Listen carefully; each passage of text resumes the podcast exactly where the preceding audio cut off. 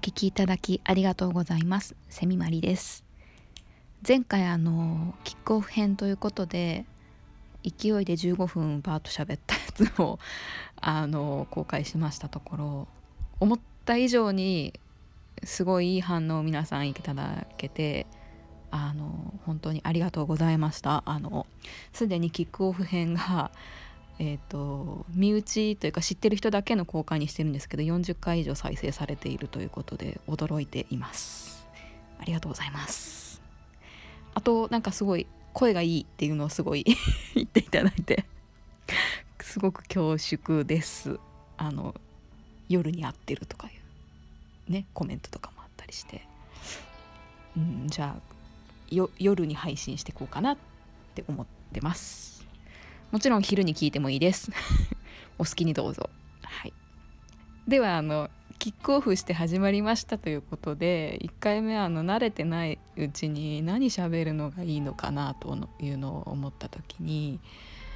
あのやっぱりあの初回で話したように偏愛ですね。偏った愛について語ろうということであの私の大好きなゲームについて一つあのおすすめの作品を紹介するということを今回はやろうかなと思います。お付き合いください。さてえっと今日ご紹介しますのはいやちょっと結構あのマニアックっちゃマニアックだしベタといえばベタなんですがご存知の人方いますかね？あの「アンダーテール」という作品をぜひご紹介したいんですけどもえっとこの作品そもそも何で私がこの作品に出会ったかと言いますとあのまああの割と陰キャなところが私ありまして あのゲーム音楽が好きなのでまあなんかこう自分が知らない音楽に出会うのにどうしたらいいんだろうなと思った時にたまたまあのみんなが選ぶゲーム音楽だったかな？ベスト100みたいなのをランキングを見つけてこう毎年結構更新されていてああ面白いなと思ってこう見ていたんですけどもなんかこう1年ごとにこう遡ってランキング見ていくとあれ？毎年ランクインしてるゲームがあるぞっていうのに気づいたんですね。でまあもちろん例えばあの「ファイナルファンタジー」とか「ドラゴンクエスト」とかそのシリーズもので毎回出ていて有名な曲がたくさんあるゲームなんかももちろんランクインされてるんですけどあのアンダーテールはあの正直私それランキング見るまで名前聞いたことなかったんですね。でしかもそのアンダーテールのすごいところは有名ハードでまあその当時というか発売された時は出てないんですね。というのももともと海外の開発者さんが作られたゲームなんですがもともとスタートはパソコンのゲームとしてスタートしてるんですね。あの日本では割とそのパソコンゲームっていうその層といいますかあのが育ってないというかあんまり光が当たらないんですけどもあの日本だとやっぱハードと言われるそのプレイステーションだったり今任天堂スイッチとか、えー、とスーパーファミコンとかそういう機械ですね基礎基本となる機械があってカセットというかソフトを買ってきてゲームをプレイするっていうその方式といいますかそれがやっぱり主だと思うんですけども海外だと割とパソコンでゲームをするっていう文化があるんですね。でそこでプレイするゲームとしてスタートというか発売されたゲームなんです。なのに日本のそのランク100の中に割とめっちゃ上位に何曲もしかも入ってくると。なんじゃこりゃと。もう興味しかないですね、うん、発売から結構その時も経ってるのにランクインしてて最初、えっと、その海外アメリカかな？で英語版で出たのが2015年なんですよ。で日本語版で出てるのが2017年なのでまあ普通にその1819とランクインしてておおってなるわけですね。まあうん、でしかもこのゲームさらにまだすごいとがあるんですよ。ついてきてますか？そうこのゲームはね語るところが多すぎるんですよ本当に。でしかもネタバレしないように喋ろうと思うとね、まあ、大変なのであのこの辺でラジオを止めてまずはプレイしてくださいって言いたいぐらいなんですけれども あのまああのちょっと聞き聞き流ししていただいてはい。聞いていただければと思いますけどあのすごいところというのがあのインディーゲームというジャンルなんです。ご存知ですかね？あのインディーゲームというのはあの基本的にまああの制作を一人で中心一人が中心になって行っているゲームのことなんですけれども普通はまああのゲームあの、任天堂だったりとかスクエア・エニックスだったりとかカプコンとか、まあ、その辺の会社があの企画をしてあのシステムを組む人であったりこうビジュアルの面でこう、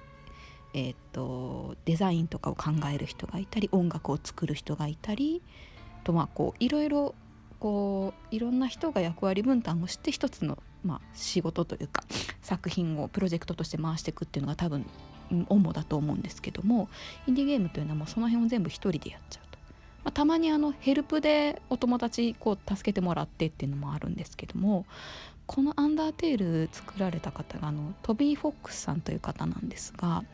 この人があのゲームのそのドット絵のキャラクターデザインもし作曲もし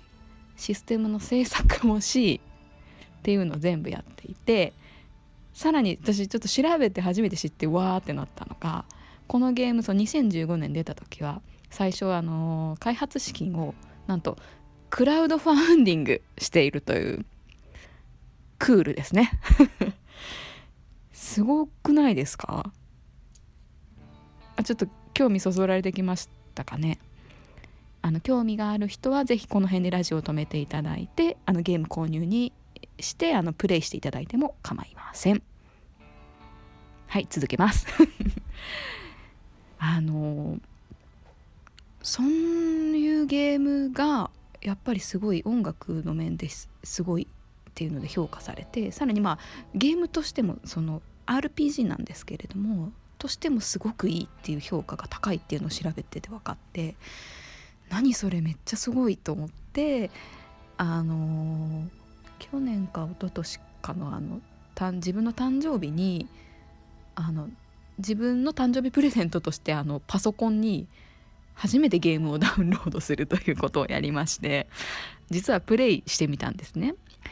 であの私こんなにゲーム好きとか言ってるんですけどもあのちっちゃい頃はゲーム兄弟がやってるのを見るの専門だったのであのゲーム運動音痴といいますかあのプレイは全然うまくないんですよ。コマンド入力とかも全然できないしなんかこうこうやるんだよって言われても全然ボタンミスでできないとかってあの RPG 最後までクリアあんまできない派だったんですけどもまあこのゲームあのすごく簡単な操作でゲームが進んでいきますしその割に割とこうテーマも深くてスルスルとあの進めていけたっていうのがすごい印象に残っていますね。でまあほんとねそのあのー、凝って作られている割にシンプルなそのキャラクターのドット絵だったりとかあのその背景というか世界のその描かれ方とかもすごい素敵であと音楽その評価の高い音楽が、まあ、あの懐かしのちょっとピコピコ音といいますか電子音でこう書かれた楽曲が多くってでキャラクターごとにやっぱテーマソングとかも結構いろいろあるんですけども、まあ、それがすごいキャラクターの個性を表しているような楽曲が多くてあとその評価の高い曲で言うとえっとまあ、ちょっと1番は「メガロバニア」っていう曲なんですけどそれはちょっとネタバレが入ってくるので あのちょっと置いときますが私が一番好きなのはあの「ホープドリームズ」という曲がすごい好きだったんですけどそれあのまあホープホープとドリームなんであの夢と希望ですよね。なんですけどこれどこで使われるかっていうとこれもある戦闘曲なんですよ。戦闘で夢と希望ってどういうことっていう。ちょっともうあのネタバレになるんであまり言いませんがそういうところとかもなんかはあっていう。ね。うん。ところなんですよ。とにかくねもうこの曲もそうですけどストーリーとか作り込みがほんとこうゲームへの愛に満ちている作品でしていやーなんかあの面白いんですよ。あネタバレしちゃうからなんかいろいろ言えないですね。あのぜひ気になった方はググってみていただいてただネタバレめっちゃある入ってると思うので気をつけて探してみてください。ぜひ。あのキャラクターも結構面白くてそもそもその主軸のそのメインのストーリーのこう流れで言うと、まあ、人間の子供がモンスターの世界に迷い込んでしまうっていうところからスタートするんですよ。なんであの主人公以外はみんなほとんどもこうモンスターでいろんなモンスターがいるんですけど私中でもま出会うキャラクターの中ですごいあのアンダインっていう、まあ、敵の敵キャラクターになるんですけど半魚人魚人のあの女戦士がいるんですけどそれそのキャラクターがすごいツボであのテーマソングがすごくかっこよくていいんですけどすごい強いんですよ。ゲームベタの私はもう倒せなくてもうテーマソングめっちゃ聴きまくるみたいなループしまくるみたいなことがあったんですけどすごい強くてあのこれが女性でこんなにギラギラしてこう戦闘狂みたいな感じのキャラクターなのに後半全然違う面がまた描かれて実はちょっとこうハーブティー出してくるみたいな可愛らしさがあるみたいなシーンとかがあってちょっとそういうキャラクターの描き方とかも素敵やなっていうゲームなんです。ちょっと魅力伝わりましたかねこれ。うん。実はこのあの「アンダーテール」一応あのまあえっと最近去年1年ぐらい前かな。任天堂スイッチでも出ていましてでさらにこの続編という表現はしてないのかな、まあ、関連みたいな形で「デルタルーン」という作品がえっと出るよって言ってるっていうあのインディーゲーム1人で制作しているのでまずはチャプター1お試しで出すけどそれから先はちょっと待っててねっていう発表がちょっとあの去年ぐらいにあったんですけどもちょっとあのそういう感じで今まださらに制作が続いているという作品でもあります。楽しみですね。このデルタルーもチャプター1だけなんですけども無料で確かプレイできるかなスイッチだと。ですがあのまためちゃくちゃ楽曲がいいんですよ。キャラクターもすごく可愛らしいですし今度はあの一人アンターテールの時は一人主人公がずっと冒険していくんですけどデルタルーンになるとあのチームというかパーティーを組んで3人でちょっと冒険していくっていうストーリーになってたりとかしてなんかね本当、天才ですねこの人 すごいなと思います。ぜひあのスイッチとかお持ちの方は買わなくてもいいんであのゲームのその何て言うんですかねどんなソフトかとか是非調べてみていただけたらいいかなと思います。はい。ちょっとあの前回チールとか言われてたのに多分偏愛で愛が高まり熱が高まりすぎてあのちょっと前回と違うテンションな感じがするんですけれども。あのこんな感じでちょっとたまに偏愛の回を設けていろいろご紹介したりしたいなと思ってます。実はこのゲーム音楽100の中からもう一個ちょっと紹介したいゲームがあるんですがそれはまた後日ということで。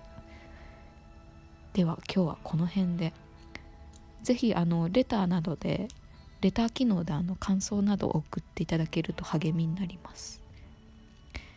ではではこの辺で最後までお聴きいただきありがとうございました。セミマリの流しのラジオ。この番組はリスナーの皆様の愛とそして私セミマリの好奇心をともにお送りいたしました。